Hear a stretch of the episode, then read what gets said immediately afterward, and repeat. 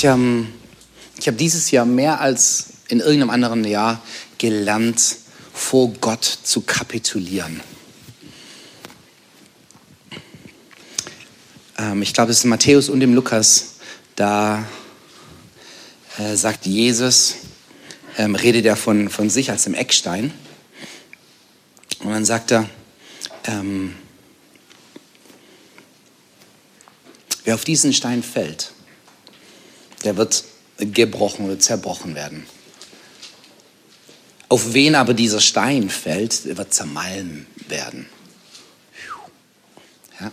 Dieser Eckstein, der entweder diese, diese absolute, äh, dieser Nordstern ist, diese Orientierung, dieses, dieses feste Fundament, an dem ich, egal wo ich bin, mich immer wieder orientieren kann. Passt es noch? Oder ist es dieser Stolperstein, dieser Stein des Anstoßes? Ja? Dieser Nacht stehst du auf, musst aufs Klo und ein kleiner Zeh, wack, irgendwo am Bett. Oh! Jesus ist entweder oder. Immer. An ihm scheiden sich die Geister, auch in meinem Leben. Ja? Und ich habe gemerkt, es gibt Sachen, wo ich immer noch versucht habe, Jesus als Werkzeug zu nehmen, fast manipulativ. Ja, ich bete, damit mein Wille geschehe. Ja, ich mache das alles im Namen Jesus. Ja, das ist so unsere kleine Geheimklausel, die wir hinten hinhängen, an unsere Wünsche. Aber dann ist es so, denn ich habe ja in meiner Theologie funktioniert ja Gott so. Es ist ja so, egal was für eine Theologie du hast. Und die ist wunderbar, aber die ist nicht ganz vollkommen. Ja, das müssen wir uns einfach mal eingestehen. Also du liegst falsch und ich auch. Ganz einfach. Und wir werden in Ewigkeit immer mehr und mehr Offenbarung bekommen von dem, wie groß, wie gut, wie herrlich Jesus ist und wie ganz anders er ist, als wir uns das gedacht haben. Das heißt nicht, dass wir ihn nicht kennen, aber das heißt, dass wir ihn nicht ganz verstehen.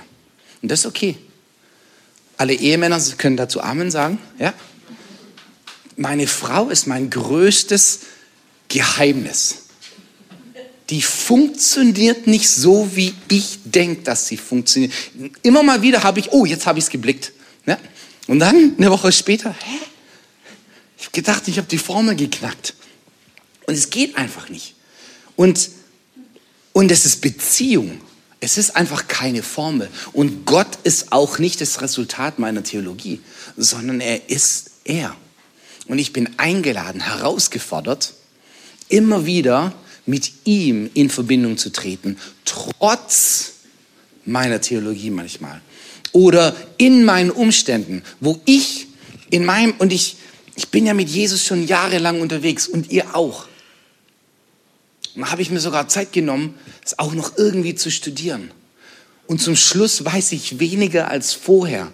Ich kann ganz viel erklären, aber, aber ich habe immer noch nicht die Formel geknackt, wie mein Leben denn richtig zu funktionieren hat.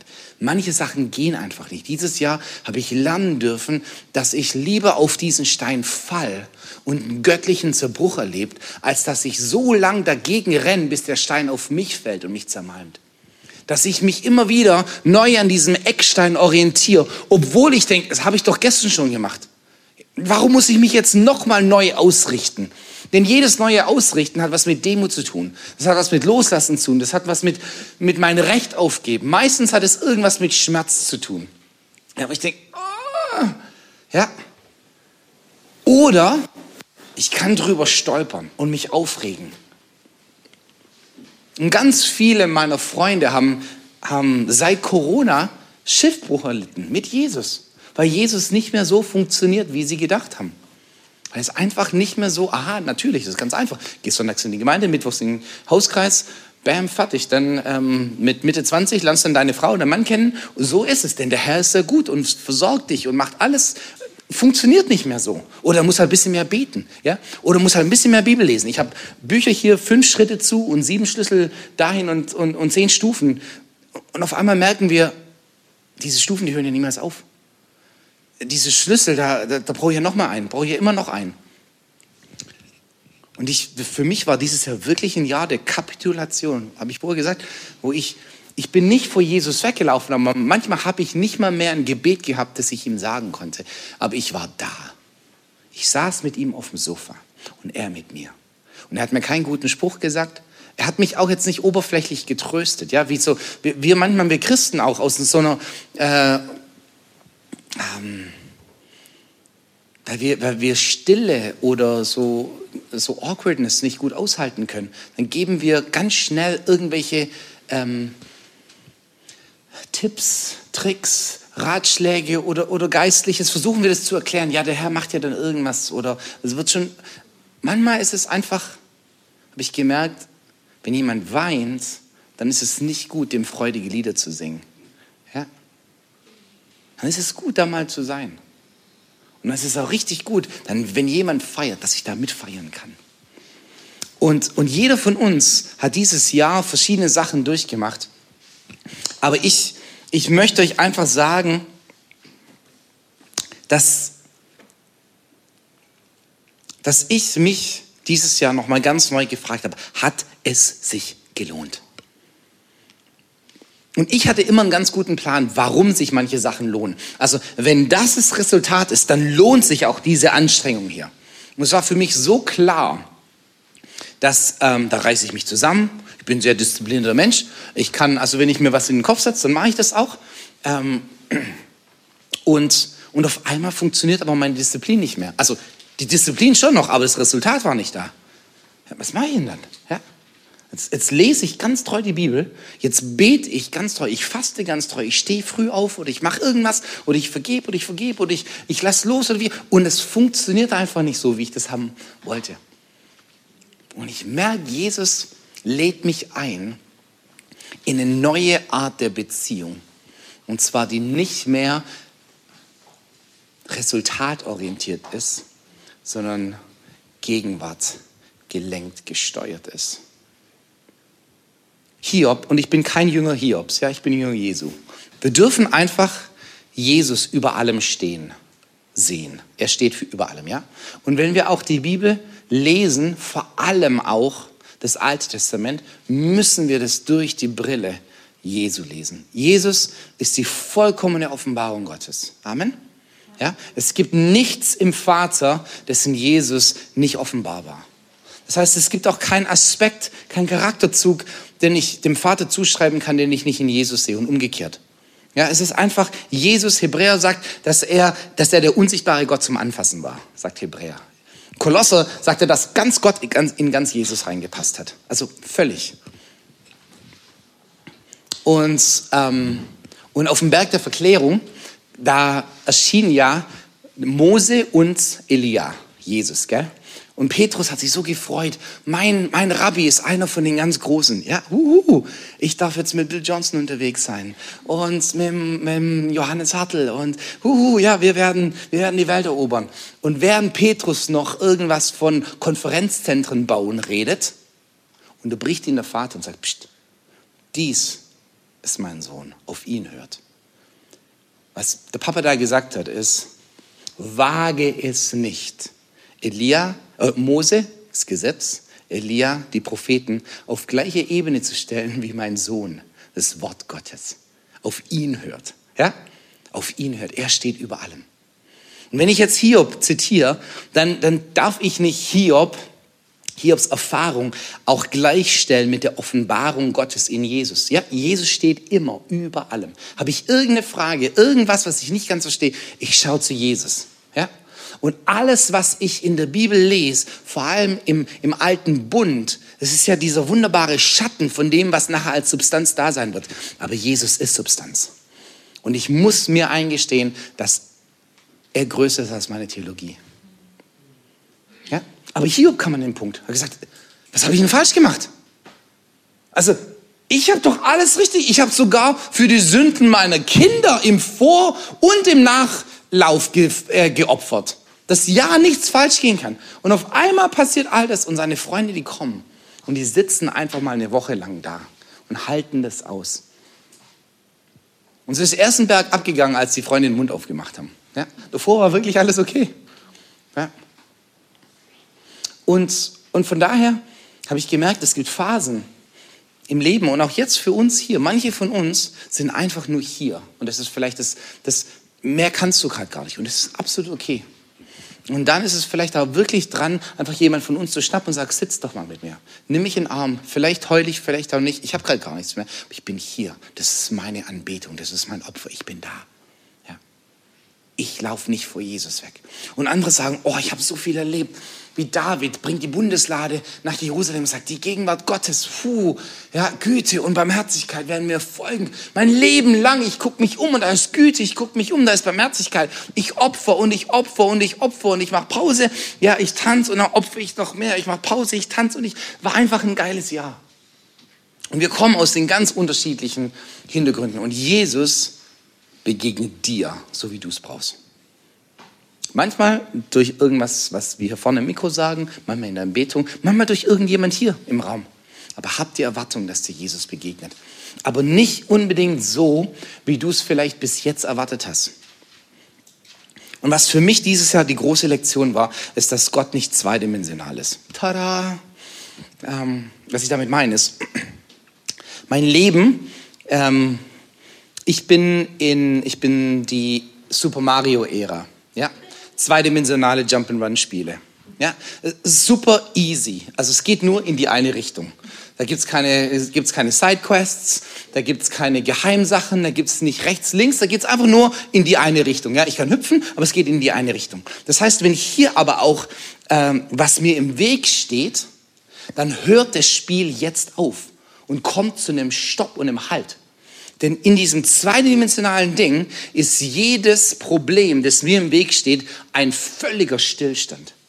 Das heißt, jedes Problem, Aufmerksamkeit und geistliche Aggression und Aktivität angegangen werden. Ich bete das Ding weg, ich, ich proklamiere es, ja, mit meinem Gott kann ich über Mauern springen, warum auch, was auch immer, ich, ich habe das. Ich habe einen Schofar, da blase ich die Sachen weg, ich bete, ich habe einen Gebetskreis oder was auch immer.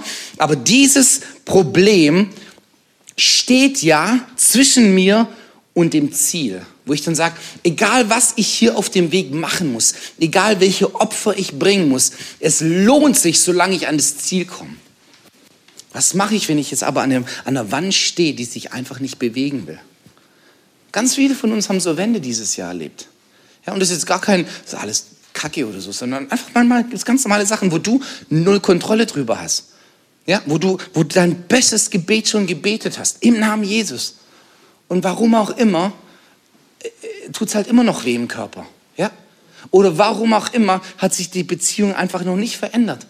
Manches Mal fühlst du dich ohnmächtig, weil du abhängig bist von anderen Leuten und du sagst, da, da habe ich null Kontrolle drüber. Ich habe gebetet, Herr, ja, veränder sie doch, ja, veränder mich, egal, veränder irgendwas. Und es hat sich nichts, ich bin immer noch an dem Punkt.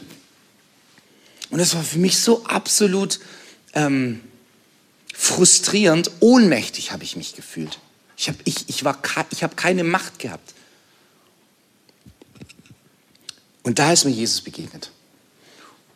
Und ich weiß, dass er Überwinder ist. Und ich weiß, dass er, ich, ich liebe das auch so. Mein Name Timo kommt ja von Timotheus. Das heißt Ehre und Gott. Also Gott die Ehre geben oder von Gott geehrt sein. Das ist so auch die Message meines Lebens. Auch in der Anbetung, wenn es darum geht, Gott die Ehre zu geben, puh, da blühe ich auf. Das ist mein, das ist mein Jam. Ja, da Jesus, ich, oh, ich, ich feiere den, ich freue mich so auf den Tag.